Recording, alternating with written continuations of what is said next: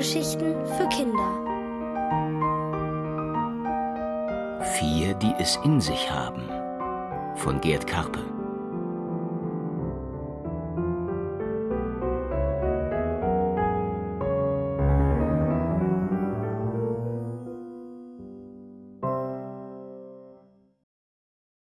Bella die Zuckerdose.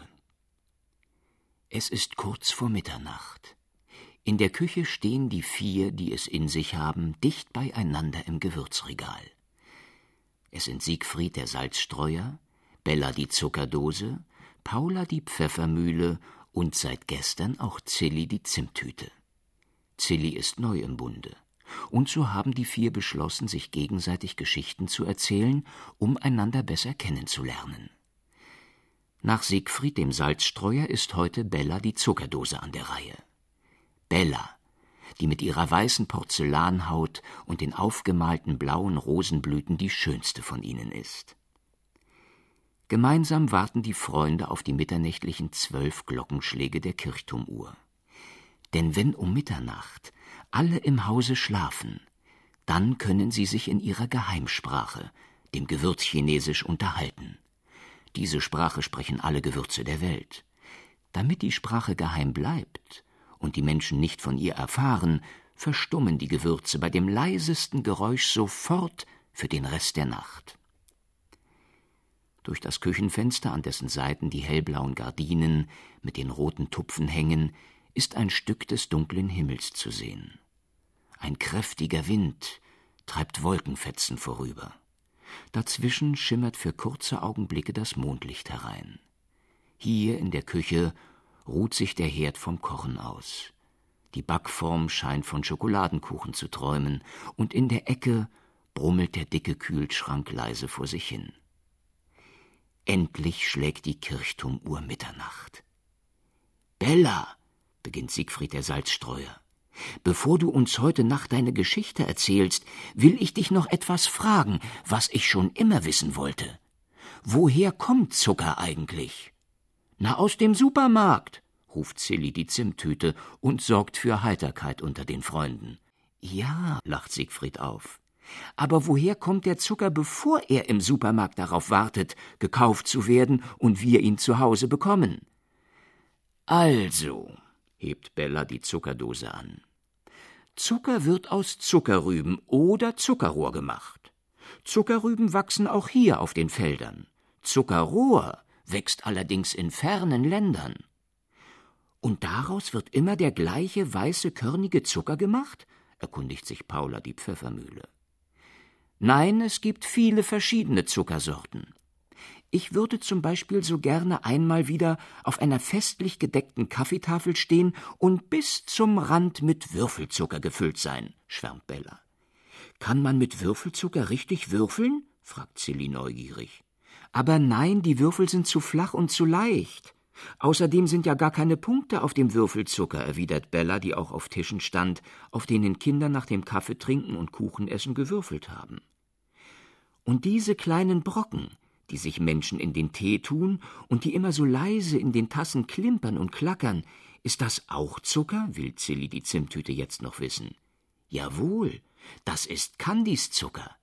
Kandis ist steinhart und es dauert und dauert, bis er sich auflöst, erklärt Bella die Zuckerdose.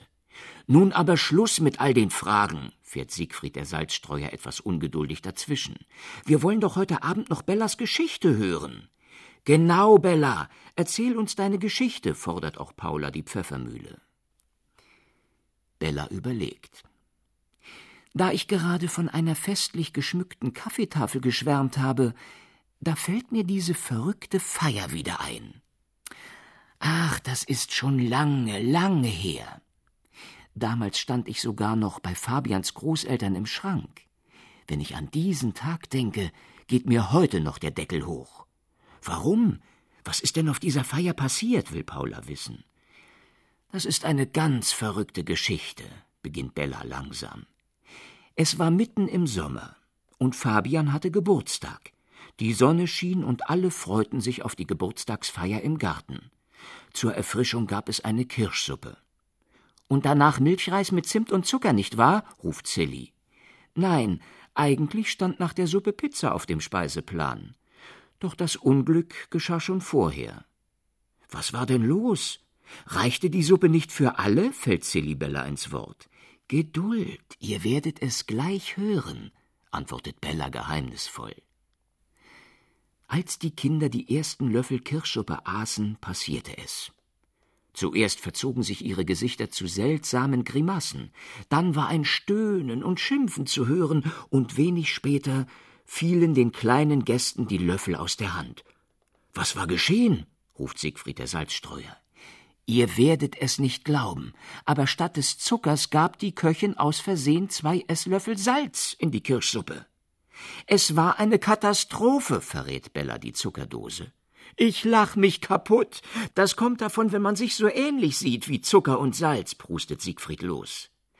Zum Glück ist den Kindern nichts weiter passiert, aber noch lange Zeit wurde von der Salzsuppenfeier gesprochen. Es war für alle ein unvergessliches Erlebnis, schließt Bella die Zuckerdose ihrer Erzählung. Hast du noch mehr solche verrückten Geschichten erlebt? fragt Silly gespannt. Bella überlegt wieder. Ja, wartet mal. Es gab da auch noch die Weihnachtsgeschichte. Fabian und sein Freund Felix haben am Abend vor dem Weihnachtsfest den Tannenbaum geschmückt. Am nächsten Morgen riefen sie fröhlich Es hat geschneit. Über Nacht ist Schnee gefallen. Alle, die das hörten, schauten nach draußen und wunderten sich. Im Garten war keine einzige Schneeflocke zu entdecken. Ihr schwindelt ja, rief Fabians Mutter. Ha, und wie die beiden geschwindelt haben, ruft Siegfried dazwischen, der sich plötzlich daran erinnert, dass Bella die Geschichte schon einmal erzählt hat. Die fährt unbeirrt fort. Aber nein, seht euch doch mal den Weihnachtsbaum an, riefen die Jungen. Und tatsächlich. Der Baum stand festlich geschmückt im Zimmer, bedeckt mit einer feinen weißen Schicht, die bis auf den Teppich gerieselt war. Das werden wir gleich haben, sagte die Mutter entschlossen und fuhr mit der Fingerspitze über einen der Zweige. Und dann kam der ganze Schwindel raus, ruft Siegfried der Salzstreuer triumphierend. Ja, denn als die Mutter an dem Finger geleckt hatte, wurde ihr Gesicht sehr ernst, und so ernst blickte sie die beiden Baumschmücker an und sagte nur ein Wort, nämlich Puderzucker. Seht ihr, da haben wir's, frohlockt Siegfried der Salzstreuer. Mütter merken alles, meint Paula die Pfeffermühle. Puh, Bella, das waren tolle Zuckergeschichten. Am liebsten würde ich noch eine Geschichte hören, sagt Silly die Zimttüte. Doch bevor Bella etwas erwidern kann, lässt ein Geräusch die vier verstummen. Auf der Treppe sind Schritte zu hören. Wenig später fällt eine Tür ins Schloss. Dann kehrt wieder Ruhe im Haus ein. Die vier, die es in sich haben, stehen still und stumm nebeneinander im Gewürzregal. Nur aus dem nächtlichen Halbdunkel schimmert deutlich sichtbar Bellas weiße Porzellanhaut. Und das ganz ohne Puderzuckerschnee.